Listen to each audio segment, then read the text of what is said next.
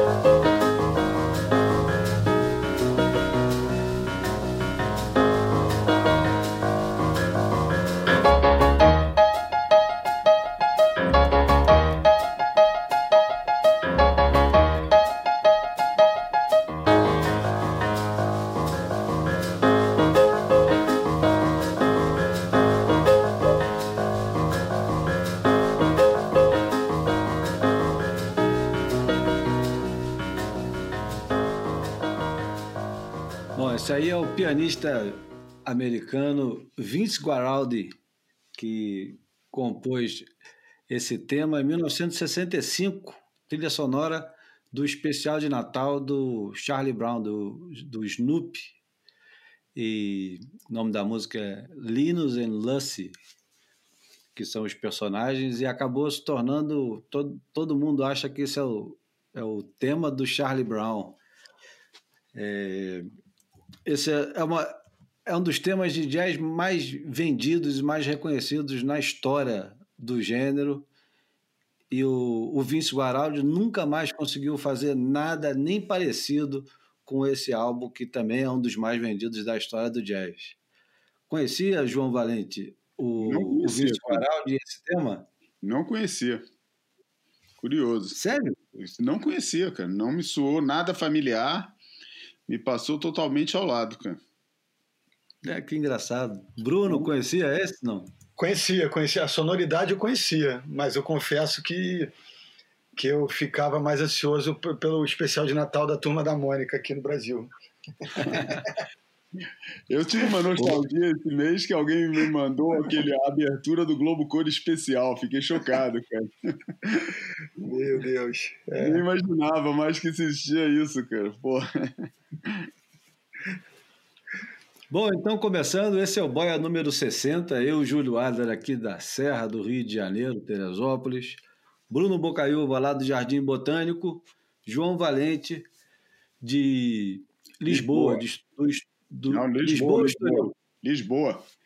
Estou aqui, tô aqui em Lisboa essa semana para assistir alguns filmes do, do Festival de Cinema Indie, Indie Lisboa, Festival de Cinema Independente, e que tem sempre uma escolha muito boa, principalmente no campo da música, que é, quer dizer, tem uma escolha gigante em várias áreas, depois tem uma parte que é só para documentário e, e, e, filmes relacionados com o universo da música, e, e tem muitos filmes, pô, tem uma oferta fantástica, e eu então me, meio que me refugiei em Lisboa essa semana para poder assistir alguns filmes.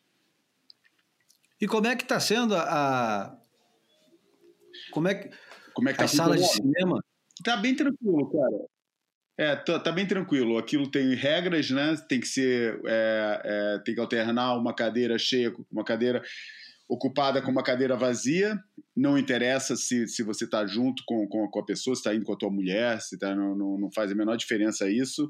Nego respeita, deixa esse espaço. É, na hora de sair, você tem que esperar, né? Os caras ficam indicando, sai fila por fila, né? Ficam os, os, os lanterninhas, ou, as pessoas que tomam lá conta, stewards, né? Ficam lá falando, agora sai essa fila, daí você sai fila por fila, entra todo mundo por uma entrada, eu saí, eu saí do cinema por uma saída que eu nem sabia que existia, é, nunca tinha saído por ali, e, está tudo funcionando muito bem, cara. É, a, a, as salas no, no limite da, da lotação permitida, é uma procura muito grande, porque, é, é um, na verdade, é um festival muito procurado, mas eu acho que as pessoas também estão com muita vontade de, de poder é, é, fazer esse tipo de programa e aumentaram o número de salas de exibição também. não, antigamente era só no São Jorge e na, na, na Culturgest e na Cinemateca, agora entrou um lugar também que é o Capitólio e o Cinema Ideal. São dois novos espaços onde os filmes estão sendo exibidos. É, e está funcionando tudo muito bem, está tudo muito bem organizado, sabe? Todo mundo de máscara, todo mundo. Você tem que assistir o filme de máscara, o, o tem que estar tá de máscara o filme inteiro. Dentro do recinto do, do, do cinema, você também tem que estar tá sempre. É, é, é, de máscara. A partir do momento que você entra na, no, no, espaço, você tem que, tem que usar a máscara. Depois assiste o filme todo na sala com, com a máscara também e depois acaba. E está funcionando. Da, da, já vi três filmes e tudo funcionando muito bem, tudo organizado, sabe?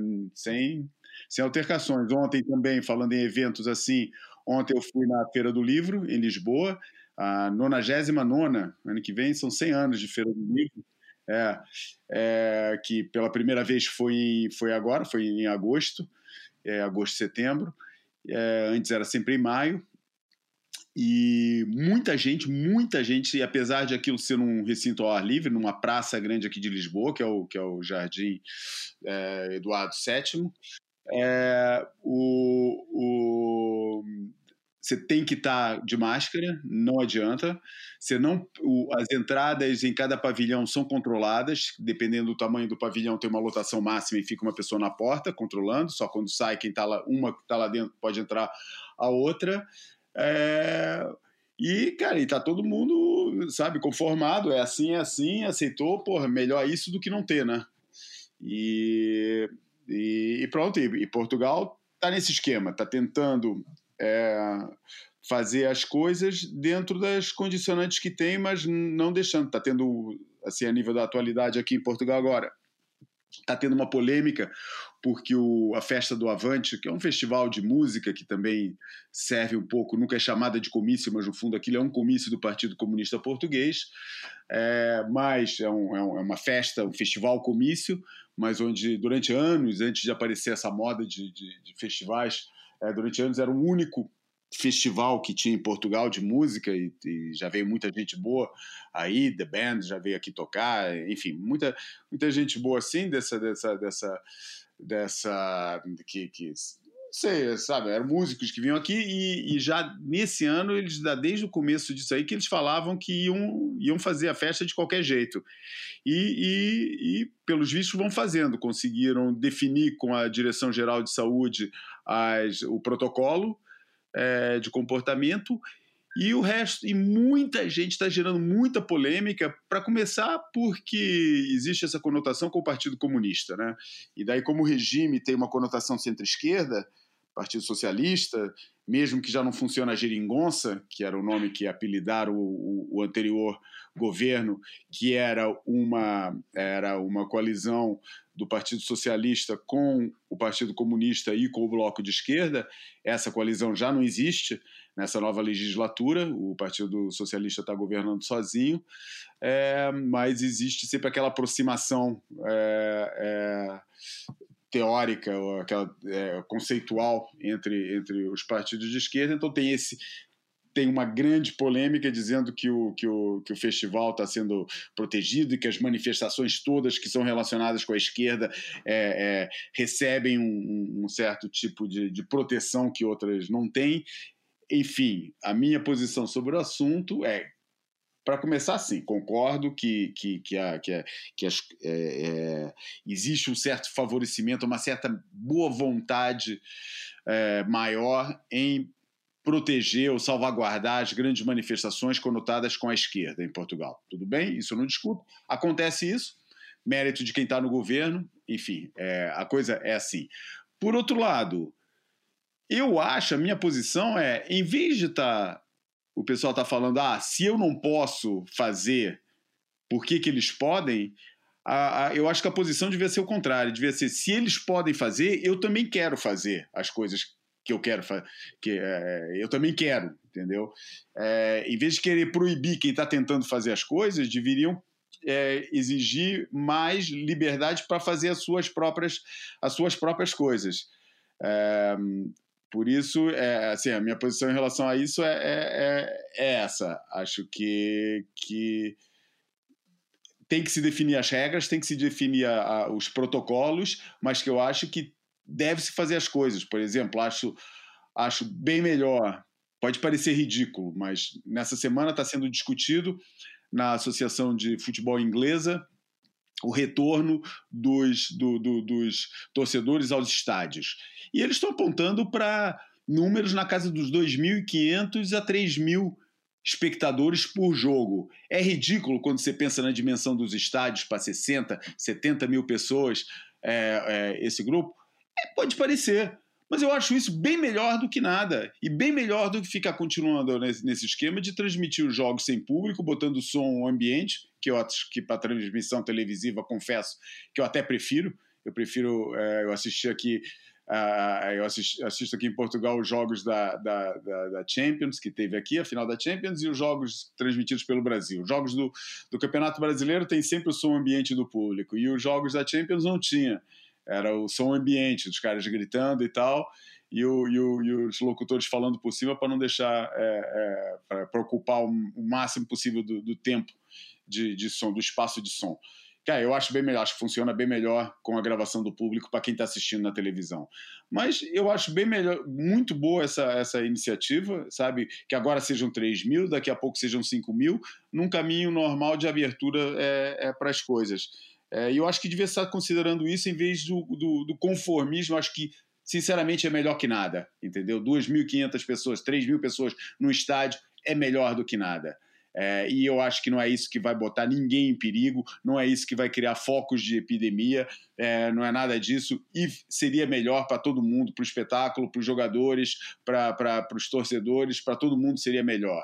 Por isso eu acho admirável e eu acho que é, essa, essas iniciativas de, de nego forçar a barra e falar: não, cara, eu não vou me conformar com essas regras. É, eu quero fazer isso, eu tenho esse projeto, eu quero realizar e quero sentar para ver qual é a melhor forma de realizar sem que isso seja um, um, um foco de, de, de, infecção, um foco de, de, de transmissão, seja o que for, mas eu quero fazer e vou fazer entendeu? Acho que isso é admirável, muito melhor do que nem falar, ah, é assim mesmo, temos que fazer isso porque tem uma entidade da saúde que fala que é assim, entendeu? É, porque mostra que quando você força a barra, Afinal, aquela lei que era super rígida, ou aquela regra que era super rígida, afinal não é tão rígida assim, entendeu? É só uma questão de nego querer se dar o trabalho de pensar sobre isso ou não. É, porque é mais fácil falar, não pode. E daí não se pensa mais no assunto, não tem nem que falar nisso. Claro que dá mais trabalho você considerar, estudar, fazer um estudo, fazer um plano, fazer isso dá mais trabalho. Mas eu acho que vale a pena. Enfim, é essa a minha posição. Bom, Bruno, Fala, Rúlio. O que, que você viu de interessante essa semana na internet? o que, que eu vi de interessante nessa semana na internet? Eu achei, a gente estava falando da, da, da pré-pauta, eu acho que é hora de, de trazer, trazer para a conversa é, esse veículo tão, tão tradicional do, do nosso ambiente, que, que tem se esforçado para se manter relevante, para se manter atuante, produzindo, que, que é o Trax, né? É, enfim, você botou lá na nossa pauta a discussão de algumas matérias dessa edição. Talvez seja o momento da gente falar do, do esforço dos caras continuarem na ativa e com conteúdo relevante, é, contemporâneo. Enfim, fiquei bem positivamente é, impressionado com, com as coisas que eles colocaram nessa edição aí, que a gente que se destacou para a gente falar. É, é verdade. Eu... O, o ah. Trex, que é o, um, uma das é, publicações mais antigas especializadas em surf. Eu acho que, tirando a Surfer, é o, é o mais antigo, que ainda continua sendo publicado, já está na edição número 578. É, nem vou fazer muita conta aqui, mas eu tenho certeza que o Trax começa nos anos 60 ainda. E, e nunca parou de ser publicado, ele só mudou de formato. Ele começou como um jornal, e como o jornal permaneceu durante décadas até se tornar uma espécie de revista. E, e hoje resiste é, digitalmente. O site do Trax é um, é um site é, é um site bacana, vale a pena ir não é tão acessado, principalmente pelo pessoal fora da Austrália, é, como é acessado Surfline, sei lá mais o que é. hoje em dia. Pô, talvez até tá... Stab, que é um pouco é, mais polêmica, né? O, a, a é Stab mais... enveredou por esse lado, né, Bruno? Porque é um, a, a Stab é, um, é uma espécie de caça-cliques, né? Nem sempre Isso. tem um conteúdo relevante, mas eles são. Eles, eles se prestam a, a, um, a uma espécie de curadoria da internet, ou seja, tudo que é publicado na internet eles republicam, às vezes com, com manchetes histéricas, é, escolhem muito bem seus inimigos e sempre dão espetadas em europeus e brasileiros, enfim. Mas não é sobre a é sobre o Trax. Uhum. E o Trax teve a feliz ideia, ou talvez nem tenha sido uma ideia, mas uma, uma solução que, que é muito importante até para mostrar como existe espaço para reinvenção e fez um, um, uma edição inteira digital e gratuita, não é exclusiva de assinante, como muita gente tem feito, conteúdo exclusivo para assinante. E a quantidade de coisa disponível nesse, nesse, é, nessa edição é fantástico. O nome da edição é The Isolation Issue, ou seja, a, a edição do, do isolamento. Tem um, um, começa com uma bela introdução do Luke Kennedy. Luke Kennedy que é editor do, do Trax e é uma espécie de faz tudo. Ele praticamente é, joga nas ondas. Eu acho que ele só não, não tira foto, porque todo o resto ele faz. Luke Kennedy é um regular que chegou a competir nos anos 80 e desses anos 90, mesma geração do, do Jake Patterson, um pouquinho mais velho, talvez, e é, é um desses caras obstinados que vai para um campeonato e pega onda todos os dias, que afinal é por isso que a gente acaba se envolvendo nesse negócio de jornalismo, de surf para poder exatamente fazer isso. E todos os grandes jornalistas que eu conheço, de que são especializados em surf, são assim, obstinados com, com o negócio e estão dentro d'água em todos os campeonatos que eles vão, seja onde for. Você sempre vê dentro d'água o, o Nick Carroll, é, vê é o Shandor, vê, o Steve Shearer e o Luke Kennedy, eles estão sempre dentro d'água. E a, a, a quantidade de matérias que tem gratuitas para o pessoal ler. Tem um, uma entrevista excelente com o Tej Burrow, uma entrevista onde o Tej Burrow, digamos que abre o coração, fala sobre o rompimento com a Billabong e com os novos planos com, com o novo patrocinador dele, a Globe.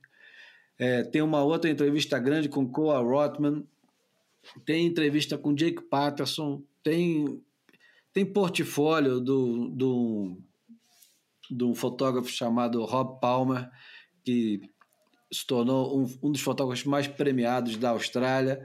Era fotógrafo de surf e largou o surf para fazer outras coisas.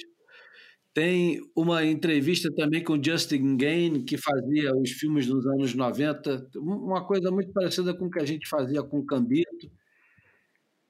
Enfim, tem, tem muita coisa boa e gratuita. E eu sinto tanta falta de conteúdo é, em português assim. A gente já falou disso, né, João? Quando o Surf Total fez aquela sequência de entrevistas que, que foi muito legal e que continua fazendo. Continua fazendo, sim, mas nesse caso específico é, é uma revista que se reinventa, não deixa de publicar e e, e permanece ativa no, no ramo do, de informação e entretenimento, achando uma, uma solução nova. Aqui no Brasil, nesse campo, nada acontece. E em Portugal, João?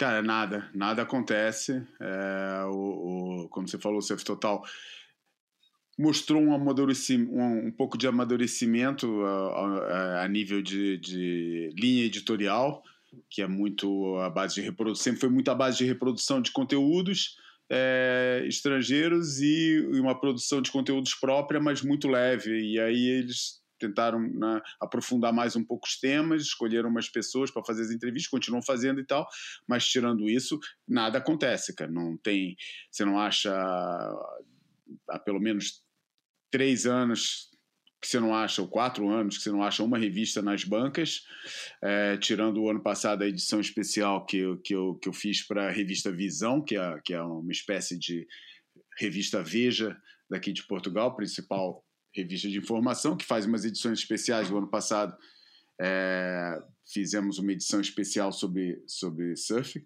que era para repetir esse ano, mas é, também ficou suspensa. É, mas tirando isso, cara, não se passa nada. Cara, não, não tenho, sabe, não, não, nem em nenhum dos em nenhum dos, dos suportes, né? Porque na internet os sites não mostram é, nenhum, nenhum tipo de, de, de, abordagem que a gente identifique como algo diferente da linha do que já vinha sendo feito antes do, do confinamento, antes do, do, não tem assim, nada de interessante, nem sequer nada muito de sabe, muito tentando explorar essa questão do isolamento e, e, e da, e, do confinamento. É, nível de televisão não se passa nada, não, não, não, não tem programas, o próprio espaço da, da, televisão pública, onde o surf aparecia de vez em quando, é, é, deixou de ser de, de, de, funcionar e agora vai voltar, mas vai voltar com futebol e essas coisas. E acredito que por obrigação legal porque eles são, sendo uma, televisão pública, eles são obrigados a, a, a dar um espaço para as federações, e no caso da, da, Federação de Surf, o que acontece é quando tem etapas do Nacional, quando tem campeonatos importantes, eles preparam conteúdo para ser transmitido, para ser transmitido não, para ser depois, sim, para ser transmitido, mas não em direto, para ser é, televisionado, e, e, revistas não tem, não, não, não existe, né?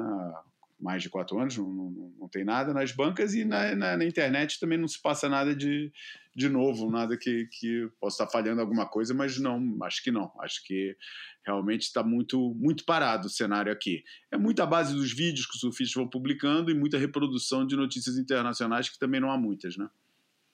É, eu acho é, sempre estranho, né, que não, não apareçam soluções como essa que, a, que o Trex apresentou é, o tempo todo para a gente, porque aqui no Brasil quem resiste é a hardcore e alguns sites de surf, como por exemplo o Waves, o Rico Surf, no Nordeste tem, no, no Sul tem, mas você percebe que não tem interesse nenhum em fazer algo além do press release comentado, né? Uma coisa se quer sempre a, a volta para o mesmo lugar, o cachorro tentando morder o próprio rabo, né? É um, um, um, um círculo vicioso, meio, meio sem graça e que, a, apesar de existir dinheiro, e não importa se é pouco, é, existe dinheiro que circula nesse, nesse ambiente entre, entre o, o site, é, a revista e hoje o, o canal off, que é o que restou, porque o Ru hoje em dia não tem mais espaço para o surf, mas é muito estranho que ninguém apareça com nada que não seja é, um videozinho. É, é, é, é, o que há hoje em dia. Né? Até mesmo no campo do, do podcast, você vê que não surge muitas coisas. A gente tem a companhia da, do Flamboyard, que é aquela.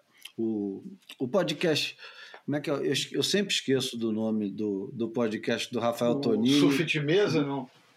Surf de mesa. Mas eles, eles já criaram, é, já desmembraram para outras coisas. Tem Surfzine, eu acho. Enfim, é, o Daniel Cortez também começou a fazer um podcast. Tem, tem gente que, que, que se aventura no negócio, mas ninguém aparece com uma proposta muito diferente, né? É. Eu até é, vou soprar aqui na, na, nossa, nossa própria flauta. O Bruno é um cara que achou no, no Instagram um jeito de produzir conteúdo e produz sem parar. E seja falando é, da história do surf competitivo, seja recuperando histórias do surf em em, a respeito de legado de surfistas, evolução das pranchas de surf, pelo menos é alguma coisa que, que fica, né? que, que, que tenha alguma relevância. E não é porque o Bruno está aqui com a gente, é porque isso a gente comentaria do mesmo jeito. Eu, eu, sinto, eu, eu sinto uma falta imensa de, de conteúdo é, produzido em português com, com uma qualidade assim. Quando porra, fala, que bom, é. né? É. é. A desvalorização da palavra escrita, né? Enquanto você, você discorria aí, eu fiquei pensando na, na importância desse, desse gesto do, do Trax é, e como a gente pode meio se perder nesse caminho, é, produzindo conteúdo, que nem você falou aí, produ, produ, produzindo conteúdo descartável, replicando o que os outros produzem. É, acho que a, a, a, massa crítica vai se perdendo, né? É, eu acho que o brasileiro tem, tem se acostumado a, a, a ler muita manchete, a se informar por, por mídia social, enfim, está é, faltando profundidade, né? talvez eu, eu me expresse nos, nos ambientes digitais é, do jeito que eu faço, talvez estou é, elaborando isso agora, enquanto depois de você falar isso, muito pela pela por perceber essa lacuna, por perceber a desvalorização é, dessa informação mais é, mais discutida, mais, mais, é, mais, debatida, com mais profundidade, e, e como é importante a palavra escrita para esse caminho, para ter essa solidez, para ter um repertório mais amplo, né? Eu, eu fiquei pensando Existe aqui. Alternativa, né, Bruno? Existe alternativa com, com formatos diferentes. Está aí o, o, o Trax aparecendo com uma coisa que não é nada nova. A gente, no Exatamente. Rio de Janeiro, é. A gente é. tinha a Blackwater, que foi uma iniciativa é, espetacular e que durou muito pouco tempo, até que foi comprada pelo pelo grupo Waves, Fluir e, uhum. e correu lá, né? Mas a Blackwater é, foi, foi pioneira nesse formato e a, a, revista era super criativa e tinha sempre é, conteúdos, bom, pelo menos divertido. E tinha uhum. informação também. Cobertura que eles fizeram da vitória do, do Bruno Santos no Tahiti foi uma uma cobertura histórica, pelo formato, pela criatividade, por tudo que eles fizeram. É, e uma elaboração estética também, né? Enfim. Muito. É. Com tá. o Zé Pretinho, né? tomando é. conta ali da, da, parte da diagramação. Uhum. Tá fazendo falta. Bom, a, gente, é. a gente recebeu aqui o, o, uma sugestão, aliás, recebemos algumas sugestões de pauta não é bem uma pauta, isso é mais uma coisa de informação. E aí o João Valente talvez possa nos ajudar com isso. Ah, eu, eu achei interessante e vou explicar por quê. A seleção de surf da Alemanha, em fase de qualificação para os Jogos Olímpicos de Surf no Japão, estagiou no clube, no Surf Clube de Viana do Castelo, agora em agosto, no início de agosto. E a, a comitiva era composta por sete surfistas e, naturalmente, o, o Teuto, luso Teuto, surfista, Marlon Lipke, estava tava entre eles, deve ter sido ele que deve ter promovido. Aliás, a Camila Kemp, que também é, é, é portuguesa alemã, né? E eles é, convidaram outros surfistas, por exemplo, eles convidaram o Gones Ubizarreta, o Pedro Coelho e o sul-africano Slade Prestwich para ajudar nesse, nesse surf camp que eles fizeram. E é uma solução que eu, eu achei, primeiro eu achei um, um, uma solução, mais uma vez, vou usar a palavra criativa, porque não me ocorre outra coisa, mas está aí o pessoal em plena Covid, com todas as é, limitações que, que a Covid impõe, os caras foram lá para o norte de Portugal treinar, que é sempre uma excelente desculpa também, né, para entrar dentro d'água, para se movimentar. E eu vi esse, algum, eu não me lembro agora qual foi o leitor que enviou para a gente, isso é uma leviandade que eu estou fazendo de não falar o nome do camarada, mas é, eu fiquei pensando se isso não pudesse, isso não, isso poderia acontecer mais aqui no, na América do Sul, América Latina, né? Visto que eu acho que o México está liberado para ir, por exemplo, e a seleção brasileira, né? Eu não, não escuto falar nada da seleção brasileira. Você já ouviu falar alguma coisa da seleção brasileira, o Bruno? Cara, eu já vi a partir só da, da publi... é, a publicação do, dos próprios surfistas de visitando o centro de treinamento que o COB tem aqui no Rio de Janeiro. Então já, já vi Silvana, Adriano, Gabriel, é, simplesmente exibindo os treinos que eles fizeram aqui né, né na, na estrutura do, do, do COB que eles têm aqui na, na Zona Oeste. Uma estrutura faraônica e até e, e, pelo, pelo que foi exibido por eles, por todos é, que estiveram lá, é uma estrutura que está em funcionamento, que está, enfim, que está possibilitando os caras terem acesso a uns equipamentos que eu acho que eles não teriam é, nos seus próprios é, locais de origem, né? Enfim, mas pouquíssima coisa organizada, o, o, como se disse agora, né?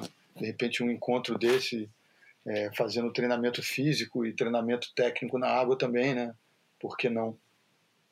Ô João, isso é um baita mercado, né, para os clubes de surf, para os centros de treinamento que tem em Portugal, né? Porque vocês estão é, muito bem preparados para essa história aí de, de treinamento. É uma coisa que o pessoal aí leva muito a sério, né? É, o esporte aqui tem um tem esse lado institucional de organização e que é e que a partir do momento em que tem hoje em dia o curso tem pelo menos duas, três faculdades é, com cursos de formação de treinadores. É, e esse ano já teve pela primeira vez os cursos de grau 2, de formação grau 2, e esse, essa metodologia de treino é cada vez mais aplicada, é, com, com, com, a, com, seus aspectos positivos, seus aspectos negativos, mas realmente está sendo muito fun tá, tá, tá funcional. E, e os centros de alto rendimento, quando você mencionou que a seleção foi treinar no Surf Club de Viana, é preciso clarificar que o Surf Club de Viana tem a responsabilidade de gestão do centro de treinamento. É, não, é, não, não, não, é, não é nas instalações do clube, é, é, o, o, é a estrutura do, do, do centro de, de alto, chama centro de alto rendimento, é, que tem para todos os esportes. Esse é o centro de alto, esses são centros de alto rendimento de surf que na, se não me se não me engano tem quatro em Portugal, Viana do Castelo, de norte para sul, Viana do Castelo, Aveiro, Peniche, Nazaré, é, Viana do Castelo, Aveiro, Nazaré e Peniche, exatamente é isso.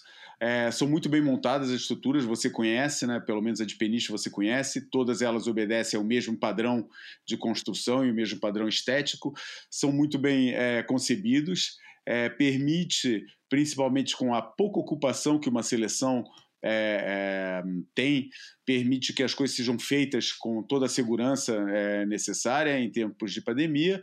E, e, realmente é uma fonte de rendimento muito grande e foi essa essa foi a grande o grande argumento de, de defesa na época que, que foram aprovadas as construções dos centros de, de alto rendimento, porque, é, dadas as características climatéricas de Portugal vantajosas em relação ao resto da Europa, é, transformaria Portugal no destino já natural, mas assim é, feito de forma estruturada é, e, e, esquematizada para receber o melhor possível essas seleções e para proporcionar a elas tudo aquilo que elas precisam, não só alojamento, mas é, espaços de, de, treino físico, espaços de conferência, espaços de visionamento de vídeos e de análise de vídeos, está tudo ali preparado, então tudo no mesmo lugar. O pessoal é, dorme, o pessoal come e o pessoal treina e analisa os treinamentos nesses espaços. É uma fonte de rendimento ótima para os clubes, é mais uma forma de atrair é, ou, ou, mais um, uma, um, um, ponto de atração de. de, de, de tá, tá, me vindo a palavra turismo, mas nesse caso não é turismo, né? É, é, mas de atração de, ou, de, ou de solidificação da posição de Portugal como destino, como um destino de surf por excelência da Europa. É, e é uma, é, é uma coisa que está tá funcionando bastante bem. Eu não conheço os números, não sei até que ponto que eles são rentáveis, que os centros de alto rendimento são rentáveis, acredito que sejam. É, e é, o que eu sei é que eles são bastante procurados por seleções.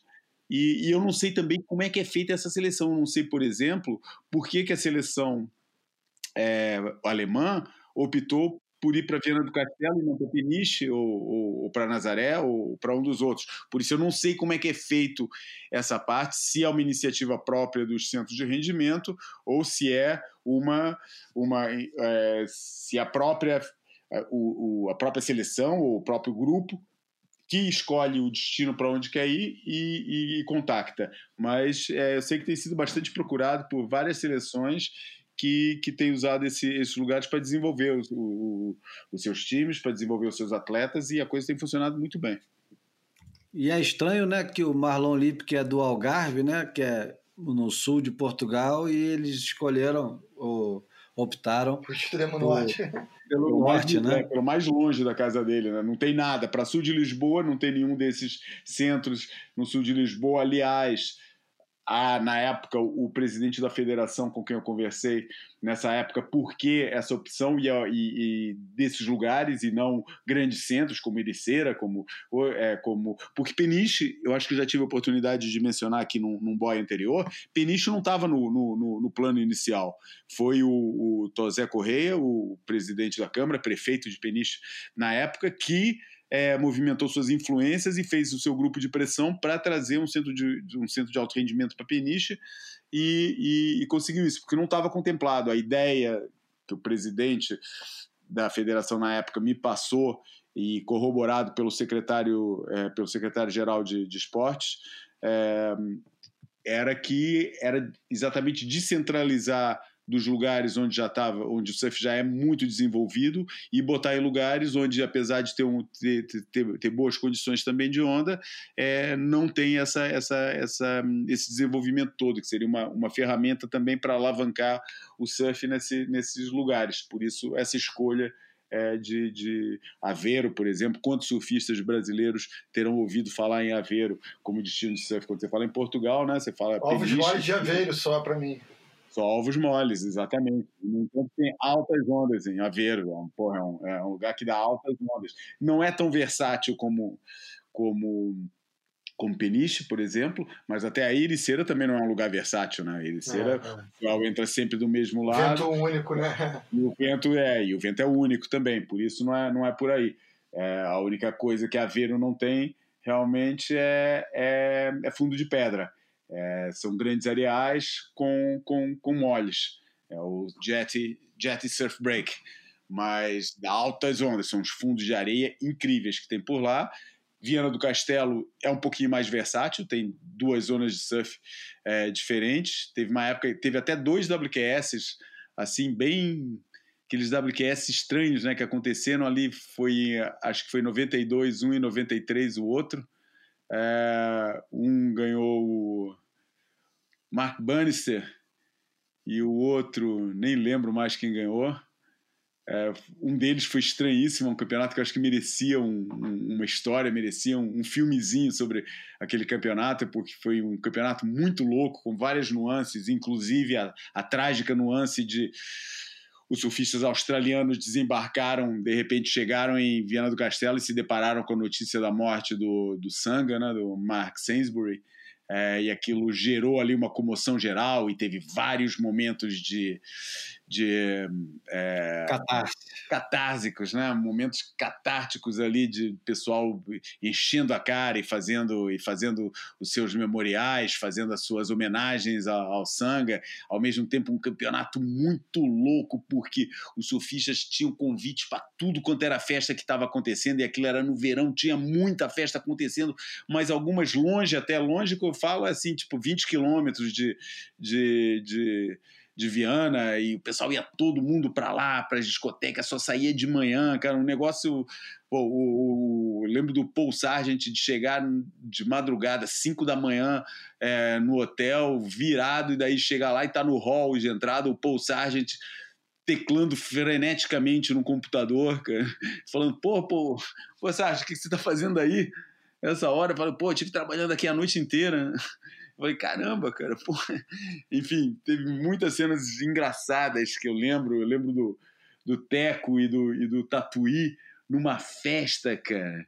Eles devem lembrar isso até hoje, né, cara? Pô, você pediu um áudio pro, te, pro Teco, pro Tatuí sobre, sobre esse campeonato, eles com certeza, e, do, e o Fabinho também tava, cara. Eles com certeza vão lembrar, cara, porque a festa que eles foram, que era a festa do Santuinho, que é uma festa tradicional dos imigrantes portugueses, cara, que é um. É aquele português é aquele português bem do, do, do, das caricaturas, né? É o português do bigode, é o português que foi migrou para abrir padaria, é aquele português que encaixa direitinho naquele estereotipo. É, é, cara muito genuíno, sem pose nenhuma, que vem passar as férias depois de trabalhar que nem um camelo no, no, no, na, nos países de imigração, na França, Luxemburgo, onde for, e que, né, e que vem rever a família, vem rever a terrinha e daí dá largas a sua Portugalidade num espaço em que você pagava, quer dizer, o surfista, a gente, o pessoal do campeonato tinha passe livre, mas mesmo que não tivesse passe livre, eu nem sei, naquela época era escudo, cara, mas devia ser tipo, pagava dois euros porra, e comia e bebia até aguentar, cara, sabe? Até aguentar. E eu lembro de todo mundo lá, o Marco Quilupo, Shane Powell, cara, os caras enchendo a cara de vinho, cara, e interagindo com aqueles locais que não faziam a menor ideia quem eram aqueles louros, cara, que estavam ali, cara. Foi assim um negócio muito muito caricato, cara. Foi assim um dos daqueles momentos clássicos da história do surf profissional que carecia de ser bem contado e, e, e, e bem lembrado, porque eu acho que todo mundo que viveu aquilo tem um. Se você mencionar, a primeira reação vai ser uma risada, cara, porque foi muito engraçado mesmo. Tá aí uma história que você tem que contar, João. Melhor. De é preferência. Foi uma das histórias que eu, aliás, já propus para o pessoal de conteúdos, mas o problema é que, se vocês repararem, é, isso é um tema que tem a ver muito com, com, com quer dizer, é totalmente a ver com o universo da, da, da WSL, o universo do surf profissional. E eu acho que eu já tive a oportunidade de falar, são essas coisas que fazem esse esporte especial, essas histórias. E eu já tentei fazer um pitchzinho disso para desse tema e de outros para serem contados. É, para serem criados conteúdos, mas eu acho que os conteúdos da WSL são muito para já são muito centrados nos Estados Unidos e na Austrália, continua, a WSL acho que continua contaminada por uma história, apesar do Brasil, cara, apesar do domínio brasileiro, apesar da importância é, que Portugal tem no, pelo lado administrativo é, da WSL hoje em dia, continua sendo um esporte para todos os efeitos anglo-saxônico, americano e australiano, é, e principalmente nessa área da produção de conteúdos, cara. É, é muito virado para esse mundo ainda, que não, ainda não se abriu espaço para entrar em produções portuguesas, brasileiras, francesas, é, inglesas mesmo, é, que, que, que levem adiante um pouco esse, esse, essas histórias que normalmente se passam nos bastidores do grande estrelato, embora muitas vezes exista essa, essa conexão do, do, do estrelato também é, aí, mas não é uma não é a mesma coisa que você falar de um Pipe Masters, não é a mesma coisa que você falar de um campeonato em feed ou num paraíso tropical de onda, numa Indonésia e tal. É um negócio totalmente à margem disso aí, mas é exatamente aí que eu acho que está o, o, interesse da coisa e que está a, a, singularidade desse tipo de conteúdo. Vamos ver, uma hora talvez é, haja espaço para isso.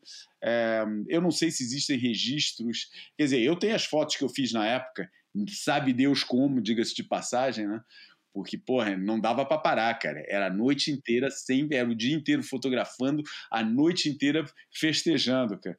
O dia da final, eu lembro, e eu vou deixar essa fofoca aqui, já não tem que esconder nada. Lembro no dia das finais, cara, o semifinais rolando dentro da água, cara, e eu tava desmaiado de tripé armado de tripé armado com a, com a câmera e eu desmaiado, eu não conseguia ficar nem em pé, cara, para fotografar a, as finais. Daí passava um amigo meu com quem eu trabalhava, um amigo nosso, né, o João Capucho, com quem que nós dois, nós três conhecemos bem, né?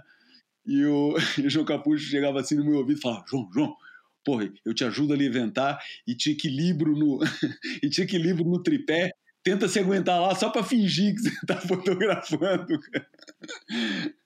Mas eu consegui, eu consegui fazer umas fotos. De vez em quando eu, eu levantava assim, via que estava vindo uma série, fazia um esforço, me levantava, fotografava, voltava a sentar. E quando sentava, deitava também. Mas consegui, até saíram umas fotos legais desse campeonato. Eu não sei se existem registros de vídeo disso, e muito menos se existem registros das festas, cara, porque isso não deve ter, não deve ter. E era, cara, era um negócio indescritível, cara. Na, na indústria, que era uma discoteca que tinha lá em Caminha, que é uma terra já bem no norte. É... Com certeza o Paul Sargent é, tem isso registrado. Ah, o Sargent deve ter isso, cara. O Sargent com certeza tem isso, porque aquilo era um, um porra, era um festival, cara. Era um negócio, cara, muito, muito louco, cara. Cara, e eu lembro até, já que estamos numa de falar de fofoca, cara, eu lembro até de no meio daquela loucura toda, de estar tá ali, cara, e de uh, ver os australianos assim naquela festa, aquela coisa toda, cara. E uma hora lá eu tava olhando assim e vejo o Sage dando assim, ou tentando assim dar umas lambidas no pescoço do, do Shane Powell, cara. E eu falei, falei, pro, falei pro meu camarada assim do lado, cara, eu acho que o Shane, acho que o Sarge tá tentando beijar o Shane Powell ali, cara. E os caras falam, você tá louco, cara, você tá maluco e tal. Pô, quem diria que a gente escutar aquelas histórias depois, né, cara? É, é, tem histórias, eu ouvi escabrosas sobre ele, né? Que... É, aquele, isso foi um, um, é uma história que foi, assim, bem chocante, né? Eu acho que fizeram do cara mais, fizeram dele mais vilão do que, na verdade, ele é. é uhum. Mas também não sei, cara, não, não, não tô é. por dentro da história, só li o que eu li. E, e enfim, é, é, uma daquelas histórias mal contadas. Eu gostaria de, apesar de tudo, ver o Sarge um pouco mais reabilitado. Principalmente, ele fez um trabalho muito importante cara, durante os anos 90. Foi um cara determinante na, na divulgação do surf profissional, no acompanhamento. E eu acho que da passagem cara, tô falando de cor, cara. Se aparecer algum dia um movimento Me Too no surf, provavelmente vai me, vai me desmentir e até atacar. Mas eu acho que no saldo a participação do, a passagem do Sard pelo surf foi mais positiva que negativa. Enfim, fica aqui, fica aqui me pondo, me pondo abrindo o peito às balas da, da, da, comitiva do, dos bons modos dos times.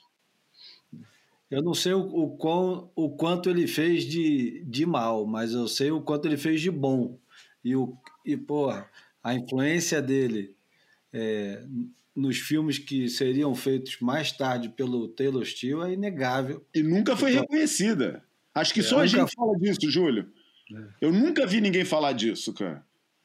Porque o Taylor Steele é conhecido por aquele formato de montagem acelerada, não interessa a qualidade de, de, não interessa qualidade de luz, só interessa a qualidade de súfica, não interessa a inteira, só interessa as manobras, cara, é, rock and roll e, e, e, e manobra. Pô, quem criou seco. isso é, com o scrapbook, cara, não foi Taylor Steele, cara, é. entendeu? Mas ninguém reconhece isso, cara. Ninguém reconhece isso. Eu acho que mesmo mesmo que o Sarge, vamos, vamos falar, mesmo que o Sarge tenha feito muitos erros e com certeza fez, eu acho que isso não impede o reconhecimento das coisas, né? É a mesma coisa de agora, de repente, porque o. Né, né, na, vai, falando na situação Me Too, ou, ou, de outras situações, né? Você querer negar o gênio de um Woody Allen porque o cara tá com uma acusação de, de pedofilia é, é. em cima, né? Acho é. que tem que separar. Se a gente, cara, porra, cara, se esse, esse, esse negócio de ficar. É, uma coisa é uma coisa, outra coisa é outra coisa. É. é. Esse negócio de ficar é... julgando a obra em função dos pecados do seu criador, meu amigo, é. isso é um campo que não acaba mais, cara. É. Esse vai botar para fora muita Não vai sobrar gente. muita gente. É. Não vai sobrar não, cara. Não vai é. ter que ter muito cuidado com esse, com esse negócio de querer julgar a obra pelos pecados do, do seu criador. É. é, e pô, vamos lá, o no, só para para deixar claro aqui uma coisa: o Woody Allen casou com a, com a filha adotada da Mia Farrow e é casado até hoje com ela, desde 1997. Verdade. É, Se, se tinha alguma coisa errada ali, já tem Pô, já... 30 anos. O caso é, é muito é. do, do Caetano e da, de, né? da Paulinha. é. E a Paulinha Lavínia, né, cara? É. Porra. Era uma adolescente. É. Olha, falando nessas lembranças de, de maluquice, João, eu logo lembrei de um campeonato também em Portugal, Figueira da Foz, 1996. Porra. Que do, do lado do campeonato, essa foi a experiência mais. É, a gente não viveu anos 70, né? A gente viveu também. Quer dizer, eu vivi muito pouco a cena dos anos 80. Peguei só o finalzinho. É, mas 90 vivi intensamente. Porra, teve um, uma rave do Carl Cox, que era o maior artista de música eletrônica do planeta em 1996, e era é, distância de ir caminhando do campeonato. Eu nunca esqueço que, como estava naquele tempo do, do êxtase e, e de tudo que envolvia essas raves que uhum. começavam. Cultura clubber, né? É. É, porra, começava às seis horas da tarde e acabava no dia seguinte às três da tarde. Eu não esqueço. Primeiro, estava eu e Pepe César. Eu nunca gostei desses negócios muito químicos, não. Eu não curto muito. Nunca, acabei, nunca experimentei essas merdas. Hum. Mas eu ia e curtia pra caramba, bebia, enfim. Eu lembro que é, acabou a água da festa antes de meia-noite. Acabou a água, inclusive das torneiras. O cheiro insuportável da rave. E o couro comendo, o couro comendo solto. E no dia seguinte, isso eu me lembro tão bem, no dia seguinte, eu fui para casa e fui dormir. No dia seguinte, quando eu cheguei na praia para começar o campeonato e, porra, a gente estava filmando pro Cambito, Cara, os, os australianos estavam saindo direto da rave para ir competir. Quem ganhou esse campeonato foi o Matt Roy, final com o Shane Dória. Porra, o, Matt o Roy, Fabinho estava surfando muito nesse campeonato. Surfando muito. E, porra, eu, o, o Slater perdeu o Bruno Charneca, herói português. Depois o Bruno Charneca perdeu pro, pro Sani Garcia, que estava surfando pra cacete. Eu, eu me lembro do, do Barton Lynch saindo direto da rave para a bateria contra o Kalani Robb perdeu na quarta de final, eu acho. Eu acho. Tem Deve ter voltado para a rave. Ele, é, mas é isso mesmo. O cara voltou para a rave. O Shane Powell é. perdeu para o Luquinha, voltou para a rave. Simon Law Caramba. perdeu, voltou para a rave. É, os 90. A rave toda de manhã. Europa, é. A galera tomava êxtase como se fosse bala mesmo, era foda. Essas histórias são tão boas, né? São tão boas. Foi nesse campeonato que o Peterson e, e o Erdi capotaram, cara? Você Pô, lembra dessa história, Júlio? Eu não lembro. Pô, o Peterson e o Erdi estavam indo para o campeonato. Eles nem tinham ido para a Rave, cara. Não, não, não tinham. Coisa, sei que eles estavam indo de manhã para o campeonato. Pô, e o campeonato chamado é aquelas horas, né? Seis, sete da manhã. Chamado campeonato, porra, os caras estavam indo na, naquele ritmo, né, cara? Acelerado. É, para quem não sabe, é, a maioria dos atletas. É, Figueira da Foz tem um, tem um rio, né? Que é o Rio Mondego é, e o campeonato rola na Praia do Cabidelo, que é a sul do Rio, mas a cidade da Figueira da Foz fica a norte do Rio. Então o nego tem que atravessar uma ponte e depois jogar pro, pro jogar para a praia. E tem os caminhos assim, umas estradinhas apertadas e tal. E eles estavam acelerando para ir para o campeonato, queriam surfar antes do, do, das baterias. Pô, pegaram uma carroça, acho, uma carroça pelo meio, não sei se era uma carroça de cavalo mesmo, uma daquelas carrocinhas puxadas por uma, por uma motoca e, e, e, porra, e, e, foram desviar e tal e acabaram capotando, cara. E o Peterson ainda entrou na bateria machucado. O Erdi, não sei se já tinha perdido ou se nem chegou, nem chegou a conseguir entrar no campeonato. Mas o Peterson entrou machucado, perdeu. É, ainda foi tentar um daqueles floaters animais que ele dava. É, eu acho que, que, desistiu, né? Viu que, que, a, que, a, que, que, que a, a, a aterrissagem ia ser, ia ser dura e, e largou mas, mas eles capotaram, cara, no, no, no caminho para o campeonato por causa, dessa, por, por, causa dessa carroça que eles encontraram no caminho. Cara, aconteceu de tudo, cara. cara. Aconteceu de tudo. Essa eu não lembro mesmo.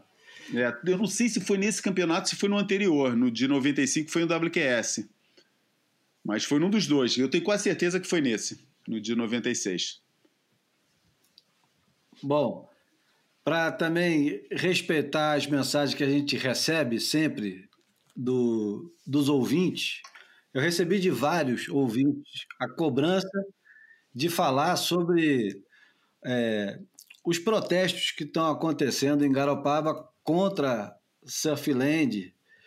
E eu falei, expliquei para todos eles. Inclusive, vou, vou dar o crédito aqui para o João Henrique Frank Moreira, que mora lá em Garopaba.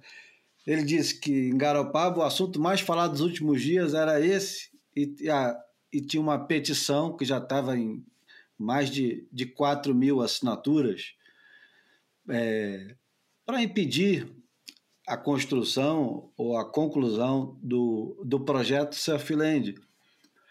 Eu disse a todos eles que, cada um que me mandou mensagem, eu disse que eu, eu tenho acompanhado de longe, não mergulhei no assunto, mas eu não consigo imaginar personagens que estão envolvidos com o, o Surfland, vários deles, inclusive os que estão envolvidos com a promoção do Surfland, e aqui vou falar, o, eu não consigo imaginar o, o Bocão envolvido num, num, projeto que faz mal à natureza. Não consigo, não, desculpa, não consigo. a, a Surfland já reagiu e fez um, um, uma live no Instagram semana passada com o Bocão conversando com uma arquiteta e mestra em gestão ambiental chamada Liege Ferreira, que eu desconheço completamente mas é, conhecendo o pessoal que está por trás do, dos dois, né? por trás dos protestos e por trás do investimento, eu acredito que haverá é, um, um acordo entre os dois. É normal, um, um dos envolvidos me disse, é normal que pelo vulto e movimentação da água e da terra do empreendimento que, que surja desconfiança. É, do impacto eu, gerado. Eu estou curioso para saber é, de verdade o, o que tem é, de, de, de irregular na história. Tem um vídeo que já está quase com 6 mil visualizações no YouTube, de uma instituição chamada Garopaba Viva, e é apresentado pelo Everton Davi, com o apelido é Preto, e ele fala sobre o impacto ambiental que teria o investimento em Garopaba. Eu, eu não sei do outro lado, então não vou me posicionar, mas o que eu posso dizer, pelo menos pelo meu lado, é, é que eu não consigo imaginar. Eu, eu vou contra as teorias de conspiração pode ter algum problema, e se tiver, eu, eu acredito que, que, que a intenção não é destruir, é construir, mas posso estar errado, não, não, não tenho dúvida nenhuma, não, não boto minha mão no fogo de jeito nenhum. Ô Bruno, você está acompanhando esse negócio, cara? Você é, eu estou acompanhando e, e, e, divido um pouco, assim, é, reproduzo um pouco a tua opinião também. É, eu acho que é claro que algum impacto vai, vai ser gerado, enfim, é, é, é algo grandioso demais e, e, e, todo mundo, eu tenho ouvido muita gente contra, com, com um argumento que eu acho um pouco simplista, mas eu acho também, assim, entendo as pessoas pensarem assim, por que do empreendimento como esse num, num ambiente onde já existem ondas naturais ali do lado, né? Mas acho que, enfim, é, existem outros pelo mundo com com proximidade semelhante do oceano e não é por causa disso que, que a gente não vai querer que eles aconteçam, né? Então eu acho que é, eu acho que é bom ter um contraponto disso na comunidade local e, e torço muito para que eles entrem num acordo para que, que a obra aconteça de verdade, mas que ela minimize o máximo o impacto é, de tudo que, que, vai rolar por lá é, no, no, meio ambiente da, da região que acaba também é, impactando em outras regiões próximas também, né? Não, é bom deixar claro que, é bom, é bom deixar claro que eu não falei nem com um lado, nem pedi declarações nem de um lado nem de outro. A gente está aqui lidando apenas com opiniões, não tem informação. Eu não liguei para o Garopaba Viva, não conversei com eles, não liguei para nenhum dos sócios ou para nenhum porta-voz, assessor de imprensa ou qualquer coisa, não mandei e-mail para o Surfland. Estou falando aqui de Alegre.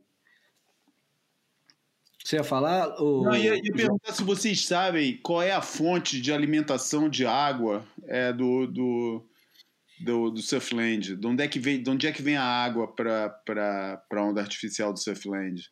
Tem alguma fonte natural de água por perto? Ah, tem, tem uma lagoa, né? É uma lagoa. É, é, é parte da grita, é isso. Que, que enfim, ah. vai ser utilizada muita água da região. Ok. E, e essa é uma das preocupações do, dos ambientalistas que não, não estão ligados com o projeto. Né? Ok. Uhum. Tá bom. É, eu, eu não faço a menor ideia. Eu sei, eu sei do seguinte: estamos chegando ao fim do, do boia número 60. Antes de, de, de terminar, aquela hora que a gente fala que vai terminar e começa tudo de novo, no, no, no assunto que nós começamos, o boia, quando a gente estava falando do, do Trax, o Trax ele traz um, um, uma espécie de perfil do Peter Townend, que é um, um surfista que dispensa apresentações, mas que é pouquíssimo conhecido é, como surfista, né? mais conhecido como, como o primeiro campeão mundial, o primeiro campeão mundial que não ganha nenhum campeonato, mas ganha o título, o cara que ganha o título, mas não ganha o troféu, só vai receber um troféu anos depois. É, um camarada que vai se envolver com, com a cartolagem, né? ele sempre foi sempre, sempre foi muito mais um, um articulador, né? Enfim, um... mais, mais é. do que um articulador, Bruno. É. Ele, ele sempre foi um, um mestre do entretenimento. É. E o perfil é escrito pelo Phil Jarrett, que é um, um dos maiores jornalistas que o surf produziu. E é muito engraçado uma hora que ele cita o seguinte, e aí isso acho que embrulha um pouquinho o que a gente estava falando antes de cair no assunto de Surfland. O, ele diz que o PT, o PT, como ele é conhecido, Peter Townend, amigo, muito amigo do Cauli, está sempre comentando as postagens do Cauli, uma vez disse que o surf para ele era 80% habilidade e 20% entretenimento. E o Matt Walsh escreveu o seguinte: Quanto mais velho eu fico, menos sério o surf fica para mim. Quanto menos sério ele fica, mais eu curto os 20% do, do entretenimento. E quanto mais eu curto os 20% do entretenimento, mais eu curto o Peter Townend. e, e, eu acho que o, o, o PT, que aliás tem dois perfis dele, né? olha, bateu a porta aqui, um vento fodido. Tem dois perfis na, no Trax, nesse Trax que está disponível, um atual e Eita. outro que desenha. É, isso aí foi a janela agora. Venta na serra. Venta na serra. Porta, janela, tá fechando tudo. É, o Piti é um, é um personagem que Dá filme, não é não, João? Porra. Ah, dá. Porra, claro que dá, cara. E filme com ele como o verdadeiro personagem, não servindo simplesmente de dublê pro, pro principal, pro protagonista do Big Wednesday, né? Que era ele é que fazia, a, ele é que era o dublê do Jack Barlow, que era o, o, o ator que o William Cat encarnava no, no, no Big Wednesday barra Os Três Amigos do John Milius. Não, claro que dava, cara, sabe? Ele é um cara, pô, o cara, né, olha o percurso dele, cara, olha o que, olha o que, por onde ele fez, olha as estruturas onde ele já teve envolvido, cara. Me, me esclarece, ele, eu acho que ele até editor da Surfing ele foi, né? É, acho que teve uma época que ele foi até editor da Surfing. Foi publisher, é, é foi. Publisher, né? Exatamente, foi, foi. cara. É. As estruturas onde ele já teve, cara, esse cara merece muito mais do que foi dado para ele. É inacreditável que, com tanto conteúdo que já foi publicado no, no, é, no, no surf sobre, sobre revisitando a história do surf de grandes heróis, que o primeiro campeonato, o primeiro campeão do mundo nunca tenha sido alvo de um, de um filme aprofundado e curioso, né, também que ele com por onde passou e com os trabalhos que ainda não tem editado a sua biografia, né, numa época em que parece que todo mundo tem biografia de, de surf, né, cara? Como é que ele, com a experiência que ele tem, ainda não editou a sua, a sua autobiografia? É, é, é, é incrível, cara a história dele é, ela, ela transborda para além da Austrália e para além do surf também. Porque ele e o Ian Cairns, é. que, que faziam parte da, da primeira. Da geração da IPS, primeira, né? Grande, não, primeira grande iniciativa de marketing, eu acho que brotou do surf. Ah, o Bronze Doses? Bronze Doses. Uhum. Que era um time de surf que era extremamente barulhento e se preocupava muito em chamar atenção. E olha, tem uma história aqui no, no Bronze Doses que é uma história que também nunca foi contada. Olha aí quanta história ou não contada ou mal contada. Tem um desafio Brazilian Nuts Bronze Doses aqui no Arpoador Praia do Diabo, ainda ali no, no lumiar dos anos 80, anos 70, finalzinho de 70, início dos 80. Cauli pode contar essa história muito bem. Não me lembro agora quem mais estava no time do Brasília Nuts. Bocão possivelmente devia estar, Valério, Valdir, e do time deles era o Jim Banks, é, PT, já não lembro mais quem eram os outros. Mas enfim, teve, teve esse desafio. Mas o, o, o Peter Townend foi o cara que, que criou o conceito da, da NSSA é. e, e que acabou formando o, os maiores surfistas dos Estados Unidos né? é. desde não. Não, Tom Curry. É, é. Tom Curry, né? Tom é. Mike Lambrese. É... Porra. Porra. Todos eles. É todos eles, aquela geração toda que hoje Sim, tem 50 anos. Porra, todo mundo, Bud Lamas, essa turma toda passou Caralho, por lá. Bud Lamas está muito velho, vi a foto dele outro dia, quer dizer, nós estamos, mas é, na surf shop dele lá na Califa.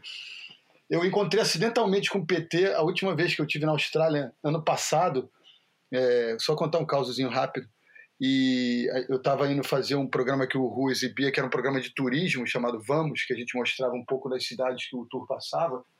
E aí eu ia freestyle para a rua para fazer povo fala, né, para fazer entrevistas com, com, enfim, com, com gente da comunidade para falar dos lugares e tal. Aí eu estava no altozinho ali, no, naquele cliffzinho ali de Diba, de frente para Duramba Beach. E aí tem um café ali do local, que é por uma graça de café, que tem uma comidinha ótima. E aí eu olhando as pessoas para ver com quem tinha cara de ser mais simpático para fazer uma sonora, uma entrevista. E aí estava sentado o PT. Falei, porra, pronto, esse vai ser meu entrevistado, vou esperar ele acabar o café dele.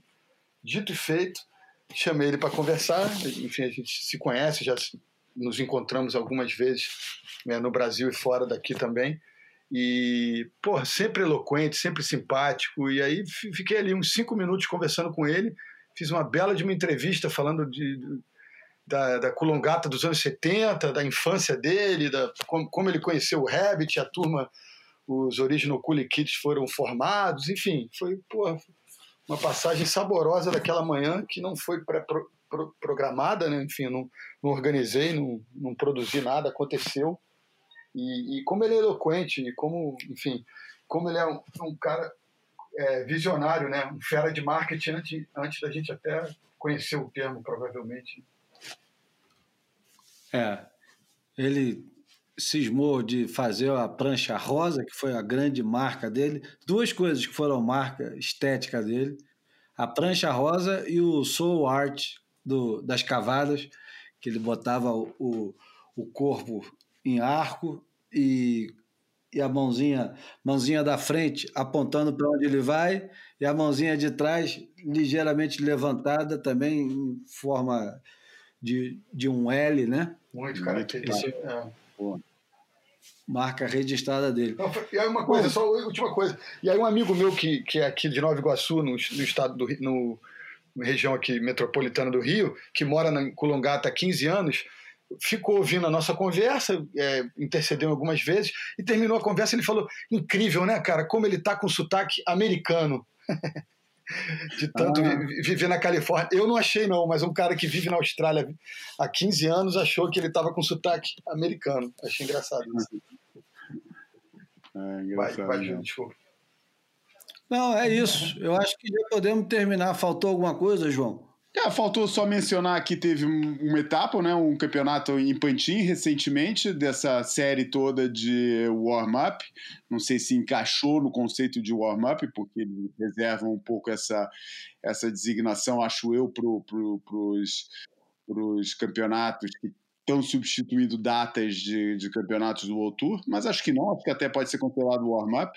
Foi uma coisa legal porque ganharam dois portugueses, o Vasco Ribeiro é, que tem tido uma carreira intermitente, né, depois de ele ter sido campeão mundial em 2014 ou 2015, é, na Ericeira, na final com, com o Ítalo Ferreira, tem tido, é, tem alternado poucos momentos do seu reconhecido brilhantismo com muitos momentos do seu é, é de, de, de, desconcentração ou de é, é, queda no ranking de não cumprir com, com o potencial que, que, que ele né, que ele criou, mas ele vem de uma vitória com uma performance absolutamente demolidora na terceira etapa do circuito da Liga Mel, o circuito é, profissional português, que continua sendo o único circuito do mundo é, em atividade, já teve três etapas. Ele teve uma, uma performance avassaladora no, no, nessa, nessa etapa que foi realizada na Praia Grande, e é, inclusive também eliminando o Frederico Moraes, que a, a, a quem a WSL garantiu a possibilidade de participar nas etapas da, da, da, da, Liga Mel e que tem entrado em todas as etapas. Ele eliminou o, o Frederico Moraes nesse campeonato e depois venceu o campeonato na Praia Grande e daí partiu para outra performance avassaladora na, na, lá em Pantin, na Galícia, é, com, pô, com resultados excelentes, com, com pô, é, é, agora eu não me lembro bem, mas eu acho que pô, ele marcou tudo. Por, ah, por exemplo, as cinco, ele fez simplesmente quatro das cinco melhores ondas do, do, do, do, do campeonato. Uma de 9,83, outra de 9,70, uma de 9,60 e uma de 8,83. O único que se meteu no meio disso foi o Charlie Quivron, é, um novo talento francês, que marcou um 9. É, e na, na, na, feminina, a, a Tereza Bom Valor é, também é, derrotou. Quem é que ela derrotou na final? Justine Dupont, na final, a francesa, e também ganhou. Eu acho curioso isso, é, mais do que o fato de terem sido portugueses a ganhar, eu acho que é bom assinalar que são três, dois surfistas que vêm de uma série de três campeonatos. E que, como a gente sabe, tendo um calendário para cumprir de provas, por mais ou menos é, ativo que esse campeonato seja, que esse, que esse calendário seja, a verdade é que pô, motiva o surfista a, a ir surfar com aquela motivação de treino, motiva ele a, a procurar o treino específico mesmo para o surf, além de criar rodagem de, de bateria eu acho que isso acabou se refletindo no, no em Pantin e que é, possibilitou aos dois essa, essa vitória no, no momento em que está todo mundo mais ou menos parado, ao nível de mais ou menos, não, estão mesmo parados ao nível da, de competição e, e, e, se, e acabaram vencendo os surfistas que estão com mais rodagem de competição esse ano. É só uma, uma nota que eu de, queria deixar aqui. E para quem não lembra, ou para quem não sabe, o Vasco Ribeiro é campeão mundial júnior. Foi campeão em 2014, numa final com o Ítalo Ferreira. o atual campeão mundial é. profissional, que é o Ítalo Ferreira. É pouca é, coisa, né? não. É. Não, não é não. Não é não. Não é não o quê? Não é pouca Pô, não coisa. Pouca coisa não é pouca coisa. Não é pouca coisa, não é mesmo. Assim como não foi pouca coisa, uma hora e quanto de programa já estamos? Uma hora e... correção, não. Ele não foi contra Justine Dupont, não. Justine Dupont é aquela Big Rider que cai ah, direto. Eu... É, Isso. É ah. Pauline Ador, ah, que, tá é, bom. que é uma grande competidora francesa. Uhum. Só valoriza mais a vitória da Tereza. Bacana. que aliás está precisando é, tá precisando se qualificar, eu acho, né? Tá na hora dela se qualificar, né? Pro, tá pro circuito. Hora. Vamos ver, cara. Vamos ver. É, tá com uma boa concorrência aqui em Portugal. Tem uma menina que é Yolanda que pega pra caramba e que tem dado assim um, um, um tem, tem criado dificuldades para ela aqui, o que é bom porque obriga ela a se superar aqui e depois isso reflete também nas competições internacionais. Bom, chegamos assim ao fim do Boia número 60, dizendo que hoje é terça-feira, dia 1 de setembro, agosto já foi para a conta. O tempo, é, o tempo esse ano está é, passando o trator, né? É engraçado, parecia que ia demorar mais, está demorando menos. e vamos terminar com um camarada que tem uma relação com o tempo que eu vou te contar uma coisa. É o, o baterista da, da banda que se chama Soft Machine, é o Robert Wyatt, um, do, um dos camaradas que tem uma história mais rica, inusitada, importante, influente na história do, do rock mundial. Um cara que é, você reconhece a voz dele imediatamente quando ele começa a cantar. É, a banda que ele fez parte, o Soft Machine, teve, teve um impacto gigantesco. Ele saiu quando a banda estava no auge, resolveu sair fora e fazer uma, uma carreira solo. E o disco que a gente vai ouvir, a gente vai ouvir uma música que é At Last I Am Free, é um cover da banda mais improvável do Robert Wyatt fazer cover, que é o Chic, do Nile Rodgers. E esse álbum é Nothing Can Stop Us, de 1981, que tem participação de todo mundo, inclusive nos backing vocals do Elvis Costello, cujo Robert Wyatt gravou é, um, um cover também. Eles é, se reconheciam muito esse álbum é todo de, de covers, com exceção de duas músicas, e também é um álbum extremamente político. O Robert White, na, na época que gravou esse disco, era o auge do, da Margaret Thatcher, que foi citada aqui no Boia passado, do Ronald Reagan, e as músicas, os títulos das músicas é muito bom e é tão atual. A música número um é Born Again Cretin, o Cretino Nascido de Novo. Ah, tem uma música chamada Stalingrado, que é um poema. Tem Strange Fruit, que é aquela música que é, que é mais famosa pela voz da, da Billie Holiday. Que, aliás, foi uma música...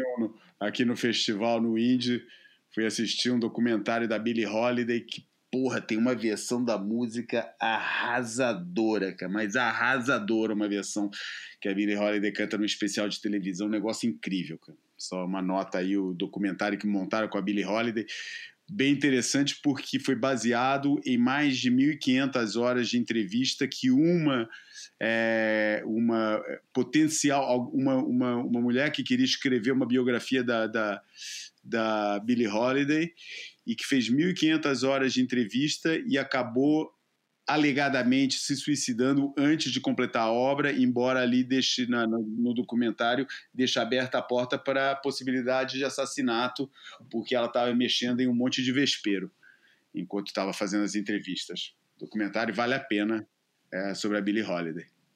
Qual o nome do documentário? Chama Billie mesmo. Mas eu depois posso confirmar isso se quiser, confirma agora, né? porque deve ser fácil de achar é, o, o, o link, porque foi no sábado. E deixa eu ver aqui. Billy, exatamente, chama Billy, de 2019 e dire, dirigido por James Erskine. Bom, então, vamos embora, pessoal, que chega de lavar louça e de fazer de procrastinar, né, que é o que o pessoal faz quando está ouvindo o Boia. Eu, Júlio Adler, aqui da Serra, agradeço ao João Valente e ao Bruno pela participação.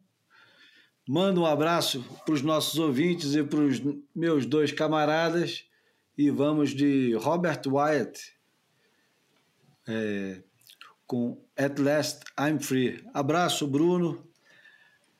Valeu, valeu abraço. Valeu, abraço, valeu, Bruno. Júlio. Valeu, João. Valeu, ouvintes queridos. Até a próxima.